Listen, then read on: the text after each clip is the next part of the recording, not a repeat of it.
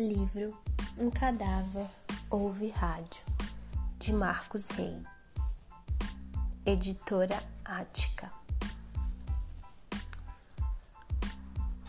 Capítulo 1 Um relato com muita palidez, gagueira e copos de água. Foi mais ou menos assim que o pequeno Muriçoca, pálido, trêmulo, trêmulo gaguejando, contou ao delegado distrital, doutor Arruda, depois de tomar um copo de água numa única e febril virada. Parei na entrada da construção por causa da chuva. Fiquei lá um tempo e então subi as escadas. Por que subiu? À procura de emprego, doutor. Estou sempre tentando. Você mora numa casa de cômodos perto da obra. Não sabia que está paralisada há muito tempo? A pergunta agiu como uma prensa. Hesitante, Muriçoca pareceu ainda menor e mais desamparado na, na, na delegacia. Olhou para o copo vazio sobre a mesa e suplicando mais água. Aquilo era medo.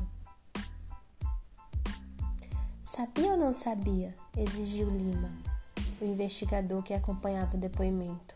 Sabia, confirmou o rapaz juntando os punhos culposamente à espera das algemas. Para que então pretendia pedir emprego numa obra abandonada? perguntou o delegado. Ouvi um rádio lá em cima.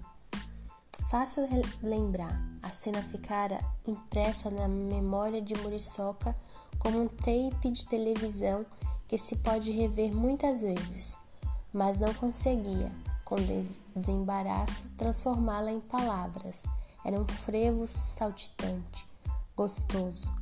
Lembrava o Pernambuco, sua terra. Quem sabe um coestaduano vigia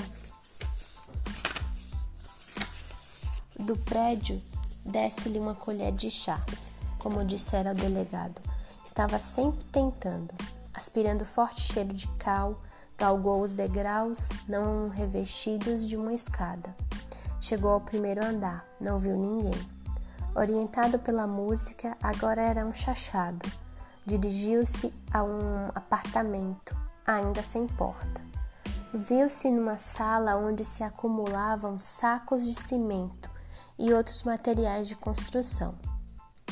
Parou e bateu palmas. Nenhuma resposta. Quero falar com o vigia, disse em voz alta. Se ele saiu para tomar um café, por que, que o rádio ligado? perguntou-se o rapaz.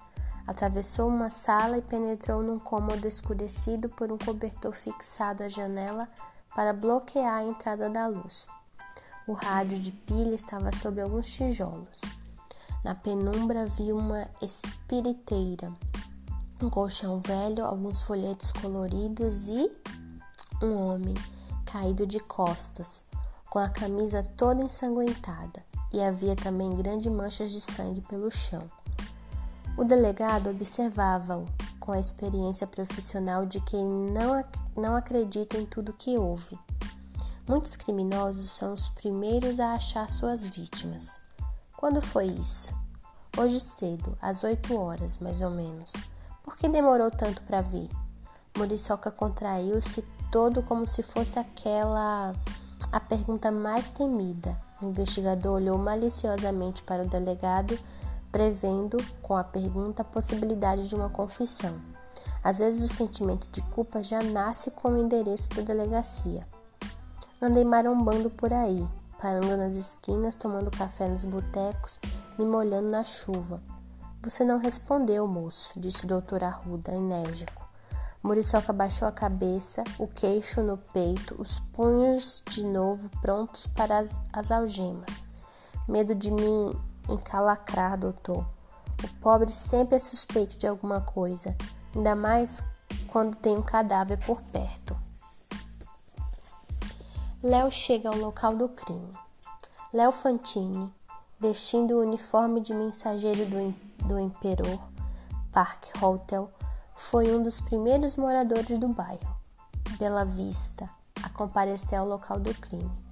O pedido por telefone feito pelo próprio delegado surpreendeu-o. Podia deixar o hotel por uma hora e vir ao Bexiga reconhecer o corpo de um homem assassinado? Conhece essa pessoa, doutor? Informaram que se trata de amigo de sua família. Se tivesse telefone em casa, convocaria seu pai. Anote o endereço.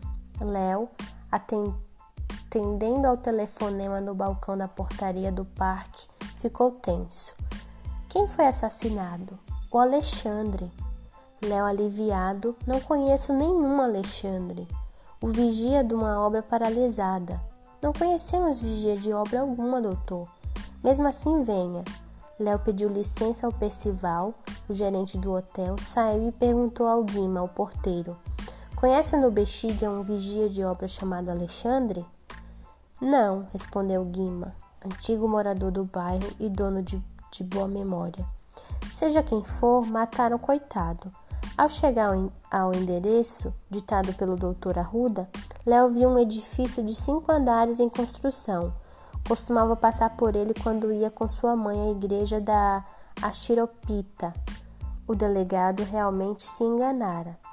Jamais vira algum vigia daquela obra. Havia uma viatura da polícia parada diante do prédio, já observado por alguns curiosos. Léo pagou o táxi e dirigiu-se a um policial. Doutor Arruda? No primeiro andar, com o pessoal da técnica, vai entrando. Léo subiu um lance de escadas, ouvindo vozes. Na sala de um apartamento em construção, entre alguns policiais, o delegado conversava com um rapaz baixo e magro, muito pálido e assustado. O investigador, o Lima, olhava-o, atento como se temesse sua fuga. Aproximou-se. Obrigado por ter vindo, Léo, disse o delegado. Conhece este moço? Acho que não, respondeu o mensageiro após breve exame. Chama-se Moriçoca e mora numa casa de cômodos da vizinhança. Foi quem descobriu o corpo. Diz que veio procurar emprego. Nunca o viu mesmo, Léo? Não. Leve-o de volta à delegacia, ordenou o doutor Arruda ao Lima. Mande levantar a ficha dele e examine os documentos. Se tudo estiver correto, devo liberá-lo depois? Espere eu voltar. Quero interrogá-lo mais um pouco. Lima desceu as escadas com os cinco dedos apertando o braço do trêmulo muriçoca. Um repórter fotográfico que subia bateu uma foto dos dois. Alguém comentou que o criminoso já havia sido apanhado. Como disse pelo telefone, não conheço nenhum vigia de obra, declarou Léo ao delegado. O empreiteiro informou que não era propriamente um vigia, não tinha salário. Permitiam que dormisse aqui para que barrasse a entrada de marginais. Acompanhe-me. Doutora Arruda levou o rapaz ao quarto vizinho onde o pessoal da polícia técnica fazia o trabalho de rotina. Léo logo viu o corpo estendido. Bastava aquela inesperável camisa verde puída e desbotada para reconhecê-lo. Cobertor fora retirado da janela. Léo logo viu o corpo, o rosto colado no chão e coberto pelo braço direito, estendido. Mas bastava aquela inseparável camisa verde puída e desbotada para reconhecê-lo. O delegado estava certo, era de fato um antigo conhecido dos Fantini. Nunca soube que me chamava Alexandre, Alexandre de Souza. Tinha uma cédula de identidade no bolso. Para nós e para o bairro todo era apenas o Boa Vida. Quando viu pela última vez?